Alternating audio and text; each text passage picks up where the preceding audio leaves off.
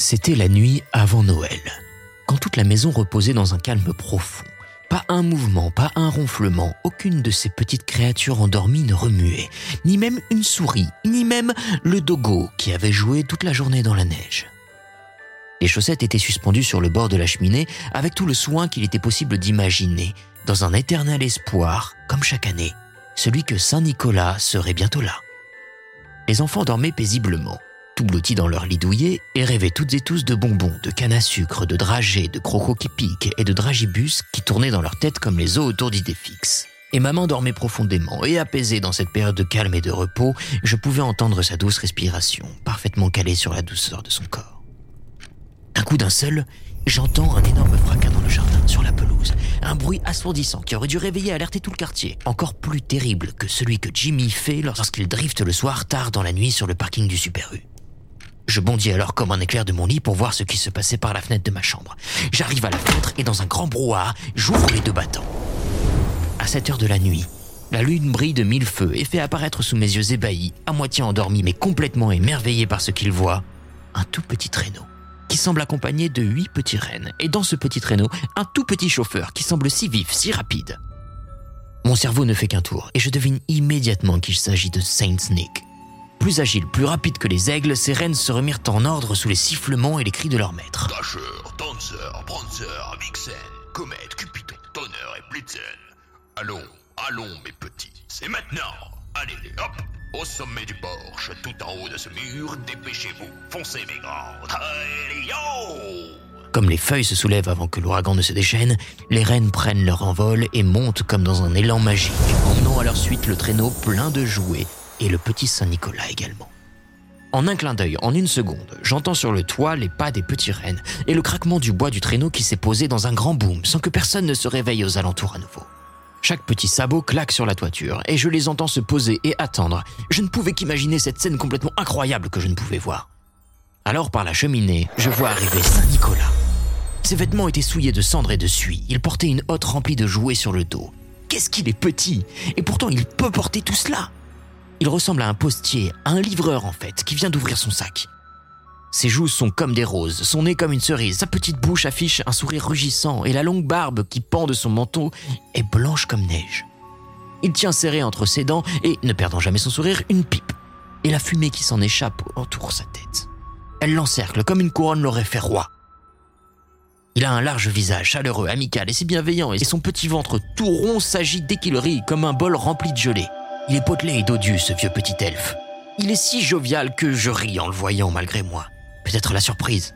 Malgré son âge, il se déplace si rapidement, avec tant d'aisance, en un clin d'œil et un regard, il me fit comprendre que je n'avais rien à craindre de lui.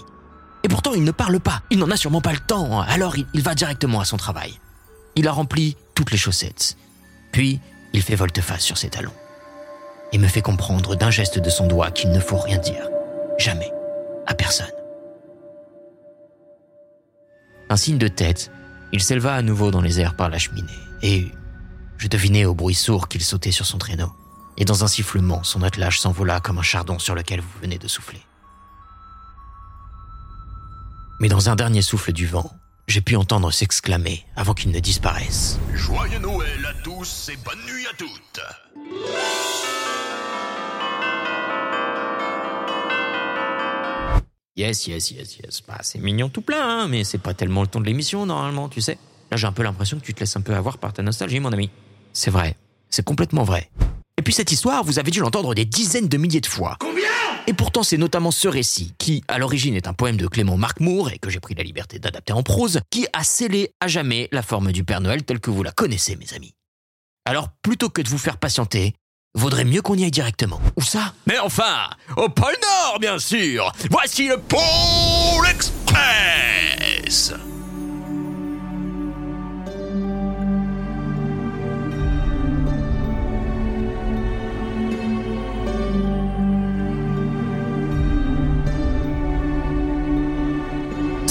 toutes et à tous, c'est Quentin Casier comme un casier et vous vous apprêtez à écouter le sixième épisode de Fable consacré à l'histoire d'une figure légendaire, aka Papa Noël, pour laquelle il est difficile de démêler le vrai du faux, surtout depuis que Coca-Cola a voulu mettre son nez dedans et qu'on a commencé à prêter un nez d'alcoolique à un renne. Eh non, je déconne Parce qu'en fait, Coca-Cola, dans l'histoire de notre petit Papa Noël, ils ont pas fait grand-chose, si ce n'est donner envie aux enfants de boire du coca bien glacé en plein hiver. Et ça, ça fait mal à la tête, surtout quand le bois trop vite. Alors aujourd'hui, on part sur les traces du Sinterklaas. Et si vous ne savez pas ce que ça veut dire, écoutez-moi donc cet épisode jusqu'au bout, les petits potes. Vous n'êtes pas au bout de vos surprises. Bienvenue dans Fable.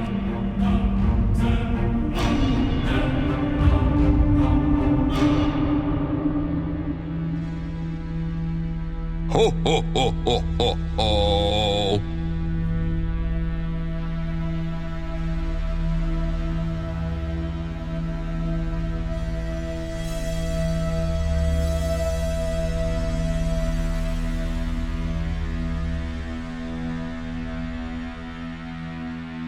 Nous voilà donc deux semaines avant le solstice d'hiver et un personnage aussi mystique que mal connu sillonne de nombreux pays de l'Europe pour distribuer des cadeaux et ou des friandises. À qui? Eh bien à nos petites têtes blondes qui l'attendent chaque année avec grande impatience. En voilà une bonne façon de justifier un moment dans l'année où tous ces sales gosses ont droit de réclamer des cadeaux à leurs parents. Et ça tombe plutôt bien parce que ce ne sont pas ces derniers qui payent, et ouais, faudrait pas mal les habituer non plus, mais bien Saint-Nicolas. Mais alors c'est qui lui? On n'est pas au pôle Nord du coup là Eh bien mes amis, parce que Saint Nicolas est né vers 270 après Jésus-Christ dans la ville de Patras, en Lycie, située dans l'actuelle Turquie. Sa mère se prénommait Jeanne, elle était la sœur de Nicolas l'Ancien, archevêque de Myre, l'actuelle ville de Dombré sur la côte d'Anatolie. Et son père, Épiphane, était un homme extrêmement riche et pieux. Dès sa naissance, notre cher Nicolas semble avoir d'étranges prédispositions. Imaginez un bambin qui, pour le premier bain qu'il prendra, se tiendra debout, tout seul, comme un grand, à deux doigts de saisir le cadom et de se frotter le dos avec un gant toilette. On n'en est pas très loin puisque le premier miracle de Nicolas était de se tenir debout dans sa baignoire. Mais non Wow, tu m'étonnes, une légende le type. Qu'on lui donne une médaille au gamin, qu'on le sanctifie même, non? Hmm, tu es taquin aujourd'hui, comme à ton habitude, mais va, je ne te hais point, laisse-moi continuer. Effectivement, je sais que là tout de suite ça paraît un peu léger, mais vous allez voir qu'on a affaire à un personnage légendaire un peu plus complexe que ce que vous pouvez vous imaginer, très très loin des couches. Enfin, ça dépend desquelles. Il n'est pas comme tous les enfants, notre petit Nicolas. Dès son plus jeune âge, il commence par jeûner, ne prenant le sein de sa mère que le mercredi et le vendredi. Point trop d'excès, mes amis, toujours dans la mesure, le type. Il décide de suivre les pas de son père en ignorant les plaisirs vulgaires de la chair et du loisir pour ne se consacrer qu'à l'étude, et notamment celle des saintes écritures. Pas de sortie entre cops, pas de divertissement, boulot, boulot, boulot, boulot, c'est tout comme moi ça. Sauf que moi j'avais juste pas de cops. Allez, on continue. Saint-Nicolas grandit dans la richesse, il est sûrement allé dans le privé, lui. Mais malheureusement, très jeune, il perd ses parents, Jeanne et Épiphane, appelons-les Épijeanne. Emporté par la peste, le laissant seul et un peu démuni face à la vie. Heureusement, quelque part dans son malheur, son père avait beaucoup, vraiment beaucoup d'argent, ce qui nous arrange pas mal dans cette affaire et qui de toute façon arrange tout le monde dans les affaires. Nicolas devient donc extrêmement riche avec cet héritage. Mais plutôt que de dépenser son argent dans des plaisirs vulgaires comme l'auraient fait tous ses camarades, Nicolas décide de s'enfermer des semaines durant dans son garage. Et il fonda The Coca-Cola Company. Non, pas non, trop tôt la, la ref. Il décide donc de consacrer tout cet argent à faire le bien autour de lui. Car quoi de mieux qu'aider son prochain quand on en a les moyens? Alors il fonda Apple. Non, arrête, vraiment. Notre cher Nicolas décide donc de consacrer sa vie aux autres. Et toutes les histoires et légendes que vous avez pu entendre à son sujet ne tournent d'ailleurs qu'autour de cela. Il n'est distingué dans Patras que par sa gentillesse et sa grande sagesse.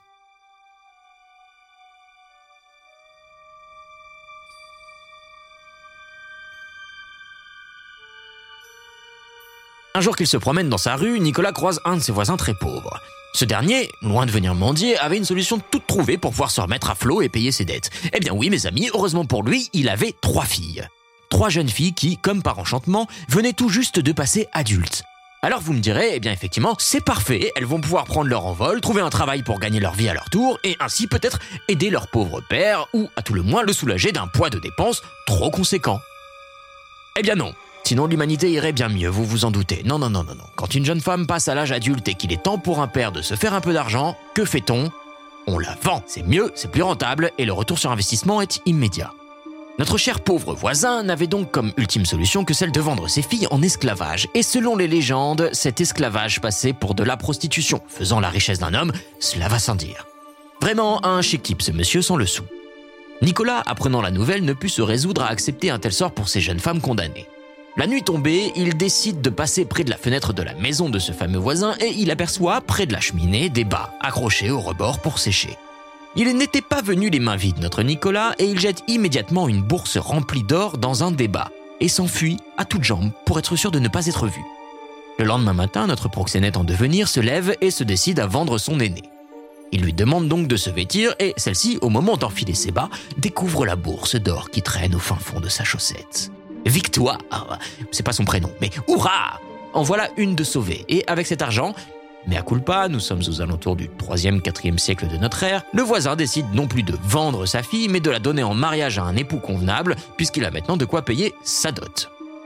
Peu de temps après, Nicolas s'introduit près de la fenêtre et envoie à nouveau une bourse bien remplie dans l'un des deux bas qui restent sur le bord de la cheminée.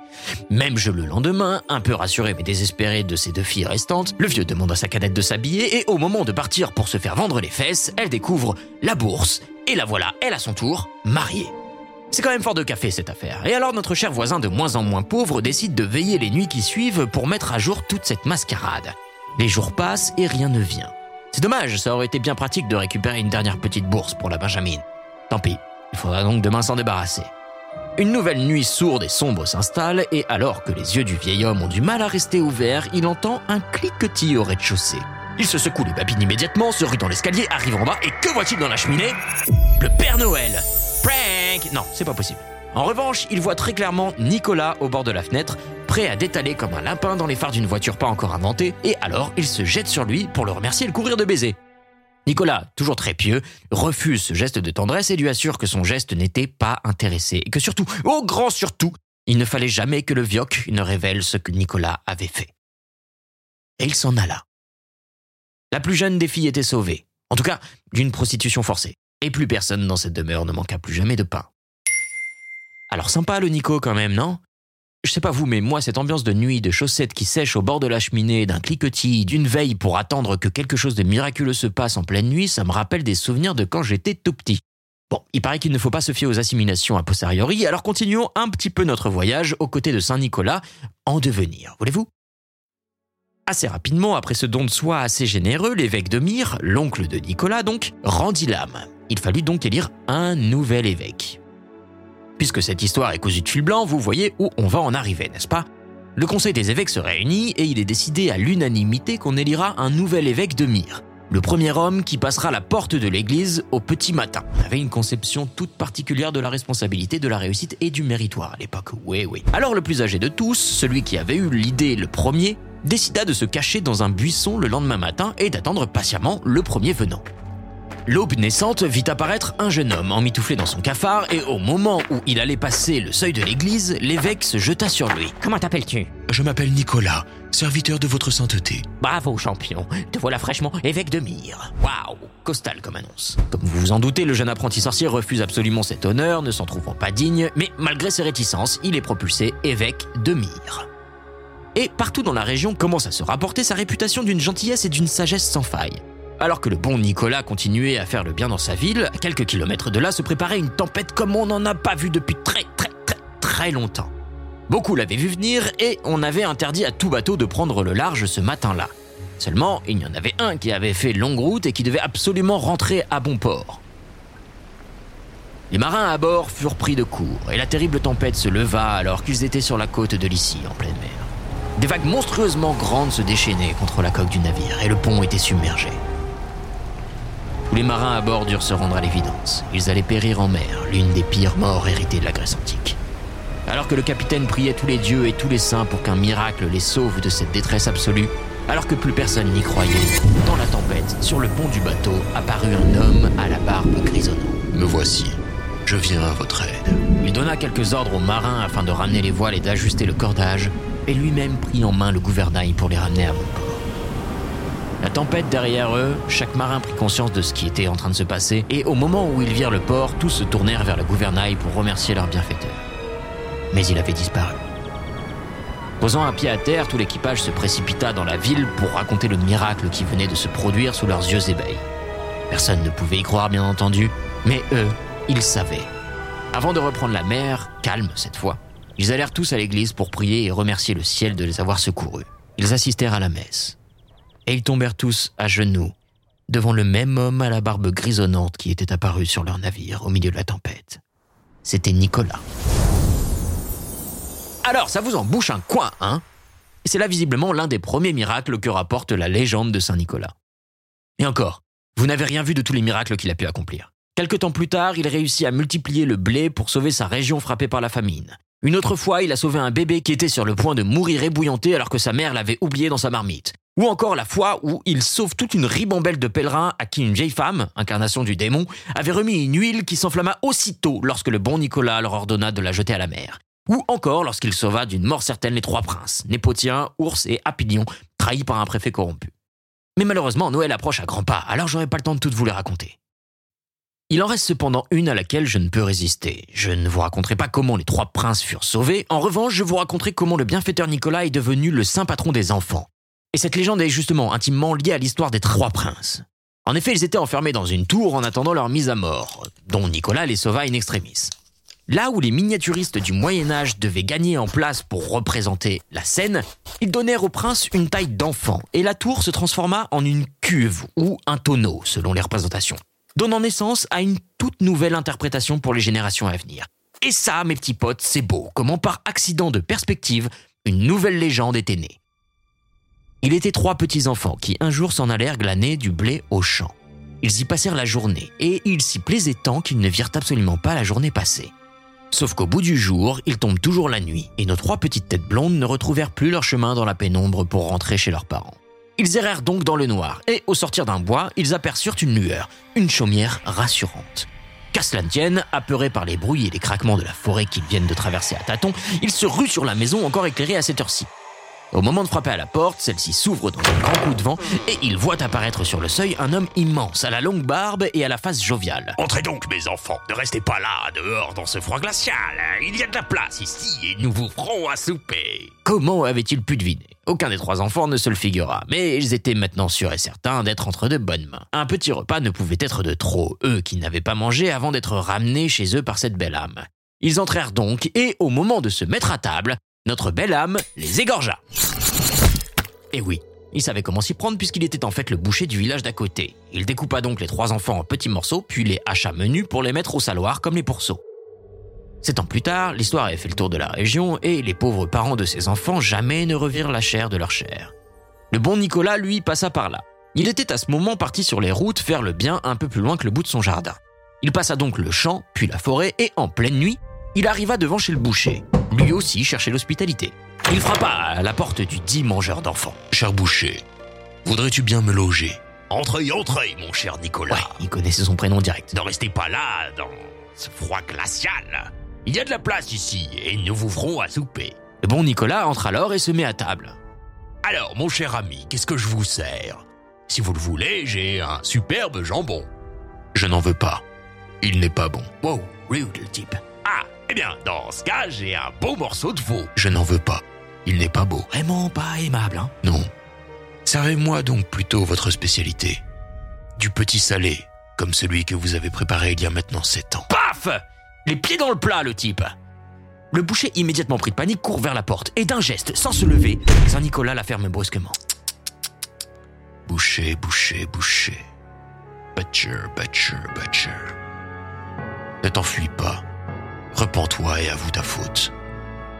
Et vous, mes petits-enfants qui dormaient là dans ce saloir depuis sept longues années, je suis Saint Nicolas et je viens vous sauver. Le grand Nicolas étendit alors trois doigts au-dessus du saloir et il ressuscita les enfants. Le premier, en se réveillant et en reprenant forme, dit qu'il avait bien dormi. Le deuxième dit moi aussi. Et le plus petit ajouta qu'il s'était cru au paradis. Certaines légendes relatent une mort prématurée du boucher pour expier sa faute impardonnable.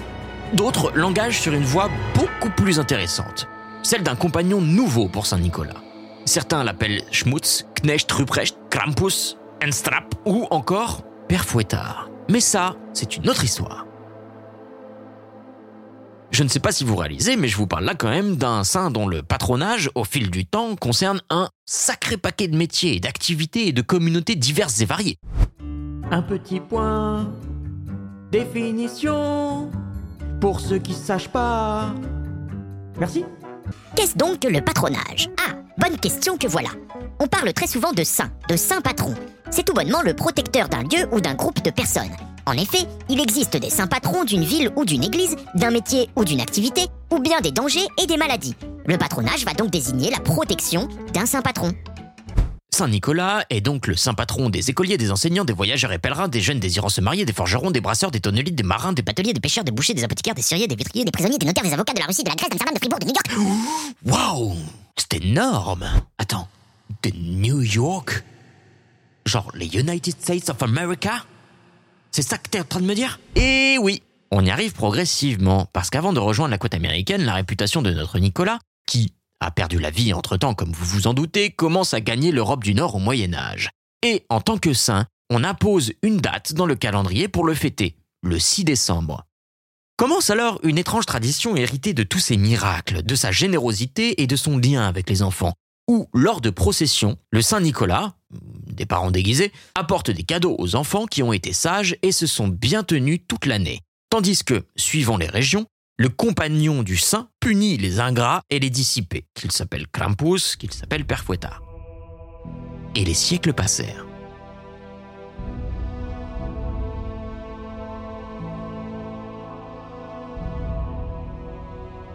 Avant d'aller plus loin, on va se poser une mini question et faire un bond dans l'histoire, même si j'aime pas trop ça puisque je préfère les histoires.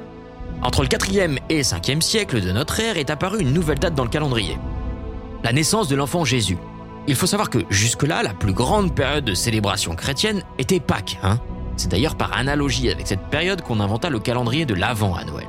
Et un jour, la papauté décida de donner une date à la naissance du divin enfant. La grande question qui se posa, c'est euh, comment on l'a trouvé? On parle d'un temps où, pas de chance pour eux, à l'époque, on se fichait bien des dates d'anniversaire, donc impossible de savoir exactement quand était né Jésus. Et, révélation d'ailleurs, il serait même né en réalité entre moins 7 et moins 5 avant Jésus-Christ, avant lui-même. LOL! Ça veut dire qu'en fait on est en 2027 au moins là. Oh mon dieu J'ai déjà perdu tant de temps Puisqu'il fallait inventer une date précise et que les autorités chrétiennes ne pouvaient pas faire interdire une fête païenne qui commençait à les déranger un petit peu, j'ai nommé les Saturnales, issues de la tradition romaine, on a décidé de se servir un peu politiquement de la fête de la nativité comme on l'appelle pour éradiquer les restes d'une culture païenne dont on ne voulait plus. Ah oui, Noël vient de nativité. Natale en latin, par évolution phonétique à travers les âges, a donné Noël. Là où les régions orthodoxes décidèrent de la fixer autour du 6 janvier, les églises occidentales décidèrent de la porter au 25 décembre, date à laquelle il n'y avait a priori dans le calendrier encore pas de célébration. Les Saturnales s'achevant a priori juste avant. Ça convient plutôt bien puisque le Christ naissant au moment où la lumière croît, juste après le solstice d'hiver, le soleil croît à nouveau. Boum Tout était calculé. En la mettant en concurrence avec les Saturnales, cette fête de la Nativité devait petit à petit s'imposer dans les esprits et imposer la fin de l'année comme chrétienne. Oui, mais on ne maîtrise pas forcément tout dans la vie et l'Église n'a pas pu dicter à son grand désarroi la manière dont Noël serait fêté. Il est bon pour vous de savoir que la période de célébration de la fin de l'année est quelque chose qui existe depuis fort fort longtemps, genre vraiment fort fort longtemps. Ces fêtes se transformèrent au cours du temps en fêtes des fous, pour lesquels on élisait un pape des fous, le célèbre abbé de Liesse. Pendant ces fêtes, les enfants se déguisaient en morts-vivants pour aller quêter des friandises dans les villages. Oh dame tout commence à se confondre, vous me direz, et vous auriez raison. Là où aujourd'hui on voit en ces jours de fin d'année une fête chaleureuse, heureuse et généreuse, n'oubliez jamais s'il vous plaît qu'à l'approche du 21 décembre, nous entrons dans les jours les plus sombres et les plus froids de l'année, lors desquels plus rien ne peut pousser, plus rien ne peut naître tant que nous n'avons pas passé ce fameux solstice d'hiver, symbole d'espoir pour les mortels. La chaleur va progressivement revenir, les journées vont s'allonger et il sera alors à nouveau possible de faire pousser quelque chose dans la terre. Rien de très étonnant donc à ce que l'on voit naître un lien étroit entre ces jours ténébreux et la mort, puis la renaissance. Là où commence la célébration des morts à la Toussaint, chez les Anglais, par exemple, avec un retour des morts sur Terre représenté par les enfants déguisés en fantômes qui persécutent les adultes et les menacent et en échange obtiennent des présents, eh bien, à la Noël, les morts quittent les vivants jusqu'au prochain automne, symbole du vivant qui prend le dessus et du soleil renaissant probablement issu des Saturnales, puisque si l'on parle de morts, ce n'est pas sans raison. En effet, les Saturnales étaient une fête romaine lors de laquelle on célébrait les morts qui n'avaient pas pu recevoir de sépulture, et qui de fait ne pouvaient descendre aux enfers. Et donc, cet abbé de Liesse, que l'on célébrait à cette période, représentait un inversement total des règles et des traditions, inspiré encore une fois des Saturnales romaines, où chacun peut changer de rôle et prendre la place qu'il veut à la manière d'un carnaval, d'un mardi gras. Je vous laisse imaginer l'ambiance des Noëls à l'époque. Ce pape des fous, l'abbé de Liesse, devient alors progressivement le Saint Nicolas, par assimilation et complète opposition. Lui qui incarne une sagesse sans borne, chargé de remercier les enfants pour leur bonne conduite tout au long de l'année. Et je tiens à vous dire quand même que ce rapprochement ne sort pas de nulle part. On parle de mort depuis tout à l'heure, rappelons que le bon vieux Nicolas a su ressusciter trois petits-enfants de chez le boucher, et qu'il distribue des cadeaux basés sur un échange et un négoce tacite dans la tradition qui s'est mise en place. Vous voyez un petit peu où on veut en venir. De là, il n'y a donc qu'un pas à faire fusionner la tradition de Noël et la procession du Saint-Nicolas, qui désormais distribuera ses cadeaux aux enfants, symbole de la vie, à la veille de Noël. Bon, alors peut-être que tout ça vous paraît un peu tiré par les cheveux, mais je vous assure que quelque part ça se tient. Une fois qu'on a posé tout ça là, on en arrive à un tournant de l'histoire de la chrétienté qu'on appelle la réforme protestante. Autrement appelée la réforme, avec certains noms comme Martin Luther ou Jean Calvin, qui peuvent vous revenir en tête. Et cette réforme a donné lieu à une transformation profonde du christianisme à partir du XVIe siècle. Si vous en avez déjà entendu parler, tant mieux. Sinon, tant pis. Et allez voir des gens qui savent en parler, pas moi. Moi, tout ce que je peux vous dire, parce que ce jour-là j'ai écouté en cours d'histoire géo et qu'à la fin de l'heure je savais que j'aurais droit à une tartine de Nutella rentrant chez moi, c'est que cette réforme a eu un impact énorme sur un point. Le culte des saints. Eh bien oui, les réformateurs ont tenté coûte que coûte d'effacer de la tête et des mémoires les saints avec qui hommes et femmes chrétiens avaient grandi, à grands coups de prières, de lois et de tatane dans la tête à celles et ceux qui ne voulaient pas écouter ce qu'on leur disait d'écouter. Et par extension est née une forme puritaine, notamment en Angleterre, qui visait à purifier les esprits de la décadence qui avait embrassé les différentes traditions folkloriques. Donc toutes ces célébrations de fin d'année où on renversait complètement les lois et où chacun pouvait faire un petit peu ce qui lui plaisait et qui donnait lieu à des choses un petit peu particulières, vous vous en doutez, eh bien c'est fini. Et on peut dire adieu à la célébration de Noël.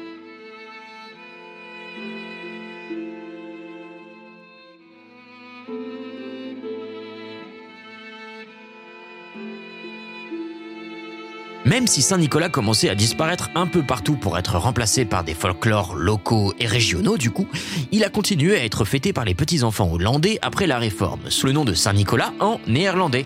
Sinterklaas. Sinterklaas comme Oh my god, tout devient maintenant si clair et évident Au moment de partir fonder une ville nouvelle au XVIIe siècle, une nouvelle Amsterdam, de l'autre côté de l'Atlantique, il fallut pour les colons hollandais emmener dans leurs valises le bon vieux Sinterklaas, qui avait bien changé depuis ses premiers miracles. On raconte que la proue des navires hollandais qui accostèrent en Amérique représentait d'ailleurs le Sinterklaas pour les protéger pendant la traversée. Les colons posèrent pied sur le sol, fondèrent la New Amsterdam, rebaptisée plus tard par les Britanniques en New York, et firent du patron de cette ville, Sinterklaas. Et de Sinterklaas à Santa Claus, il n'y a qu'un pas, celui du glissement phonétique et donc de l'américain. Bon, alors, il fallut attendre quand même près de deux siècles, hein, parce que le puritanisme a également touché l'Amérique tout juste découverte, et on retrouve des traces de célébrations de Noël annulées et même de condamnations pour les contrevenants. Et c'est seulement l'écrivain Washington Irving, que vous connaissez peut-être pour sa nouvelle La légende de Sleepy Hollow, ou autrement appelée La légende du cavalier sans tête, qui introduisit Saint-Nicolas au plus grand nombre dans Histoire de New York en 1809, sous le nom d'auteur fictif Diedrich Knickerbocker. Et puisqu'il fallut lui donner un genre un peu plus particulier, Saint-Nicolas prit alors une autre forme, beaucoup plus proche d'une autre figure mythologique, celle d'Odin, des pays nordiques. Et donc ici, celle d'un cavalier sur son cheval qui fume la pipe, vole au-dessus des villages et par assimilation, apporte des cadeaux aux enfants et apparaît parfois en songe lorsque l'on a besoin d'être guidé.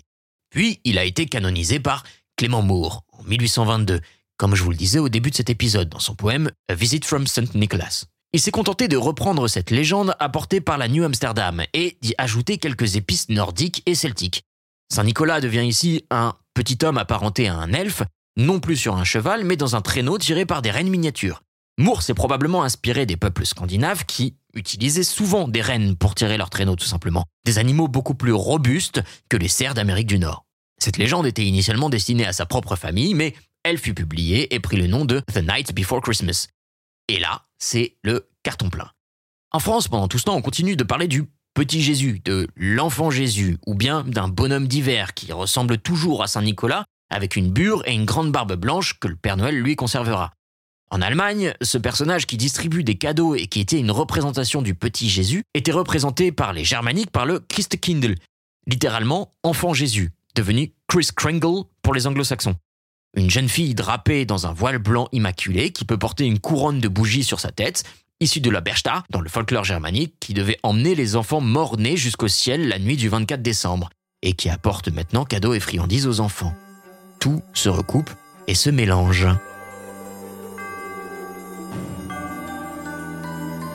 Alors, commença à naître un Père Noël bien davantage tourné vers la famille, la charité, et donc un Father Christmas, qui disparaîtra, un Père Noël, notamment avec la publication d'une œuvre magistrale du Britannique Charles Dickens, A Christmas Carol, conte de Noël, en 1843, introduisant le personnage d'Ebenezer Scrooge et des différents fantômes de Noël. Cette thématique de la mort reste là en permanence quand même. Initialement, c'est une critique de la société dans laquelle vivait Dickens. Mais de pamphlet économique, cette œuvre est devenue affirmation des célébrations chrétiennes de Noël. Bien joué, Charles. Quelques années plus tard, de retour en Amérique, Thomas Nast, grand dessinateur, dessine pour la première fois le Père Noël. Nous sommes dans les années 1860 et Nast est le premier à faire venir Santa Claus du pôle Nord dans ses dessins. Probablement car c'est une région encore inexplorée et donc pleine de mystères et probablement empreinte d'une forme de magie. Santa Claus portera ensuite des vêtements de couleurs différentes selon les illustrations, du bleu, du vert et même du rouge. Alors, ne criez pas. Non, Coca-Cola n'a rien inventé, et certainement pas le rouge de Santa Claus. Déjà dans les années 20, Saint Nick, comme on pouvait aussi l'appeler, était bardé de rouge et progressivement les autres couleurs commençaient à disparaître. En revanche, il est complètement vrai de dire qu'en décembre 1931, L'illustrateur Adon Sandblom est missionné par la Coca-Cola Company pour représenter le Santa Claus en train de boire du coca, afin de rappeler à toutes et à tous que ce n'est pas une boisson réservée à l'été et que même en hiver, il est bon de se rafraîchir avec un bon soda. Et forcément, le rouge et le blanc étant les couleurs de la marque, c'est cette version de Santa que Sandblom a retenue, a figé et a fait découvrir à tous les enfants du monde. Ça en fait l'histoire. Et on peut encore se poser plein de questions. Pourquoi on continue de parler de Santa Claus aux États-Unis et du Père Noël ici? Pourquoi on parle de Christmas en anglais, littéralement la fête du Christ, et pas du Father Christmas comme nous avons, nous, notre Père Noël, le Père de la Nativité? Qu'est-il advenu du Père Fouettard ou du Krampus? Et comment un renne peut-il avoir un nez rouge?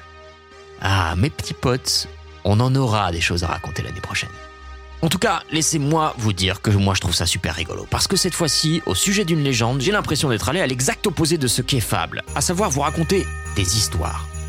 Le Père Noël, ou le Santa Claus, est aujourd'hui une divinité beaucoup trop complexe pour être appréhendée par le biais d'un simple récit mythologique.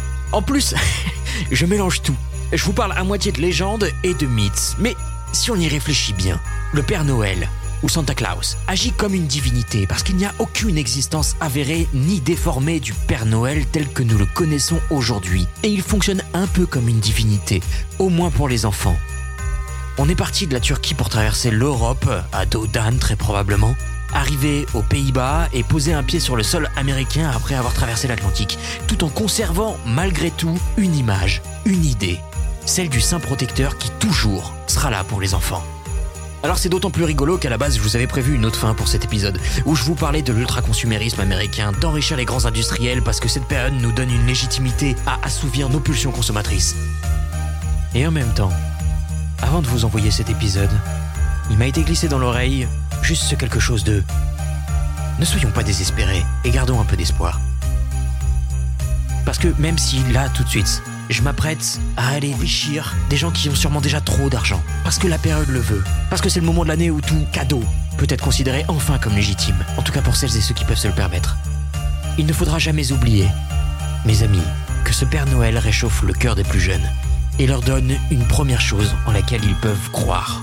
Parce qu'ils n'ont pas à croire en ce que nous sommes nous les adultes, parce que nous adultes, nous n'avons pas non plus à croire en ce en quoi eux ils croient. Mais ils en ont besoin. Et si aujourd'hui nous pouvons le voir comme un grossier personnage commercial, il nous permet quand même, chaque année, de partager et de continuer à croire en quelque chose. Au moins cette vie à venir. Le joyeux Noël, messieurs, dames.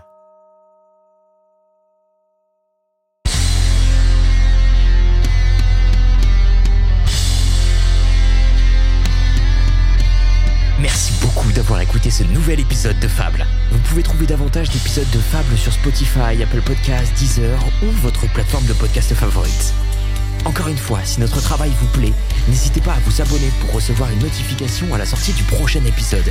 Et surtout, dites-nous ce que vous en avez pensé en laissant un commentaire ou que vous nous écoutiez. Cela nous permet aussi de gagner en visibilité, de toucher encore plus d'auditeurs et d'auditrices, et surtout de savoir ce que vous, vous en pensez. Nous vous sommes reconnaissants de nous permettre de faire ce que nous aimons, alors si vous le souhaitez, écrivez-nous. Et s'il y a des histoires qu'il vous plairait d'entendre, faites-le nous savoir. Vous pouvez nous joindre sur Facebook, Instagram ou Twitter à Fablecast, tout attaché, Fable au pluriel. On se retrouve très vite pour une nouvelle histoire tirée des plus grands mythes, légendes, contes, en bref, tout ce qui se raconte et qui vous inspire.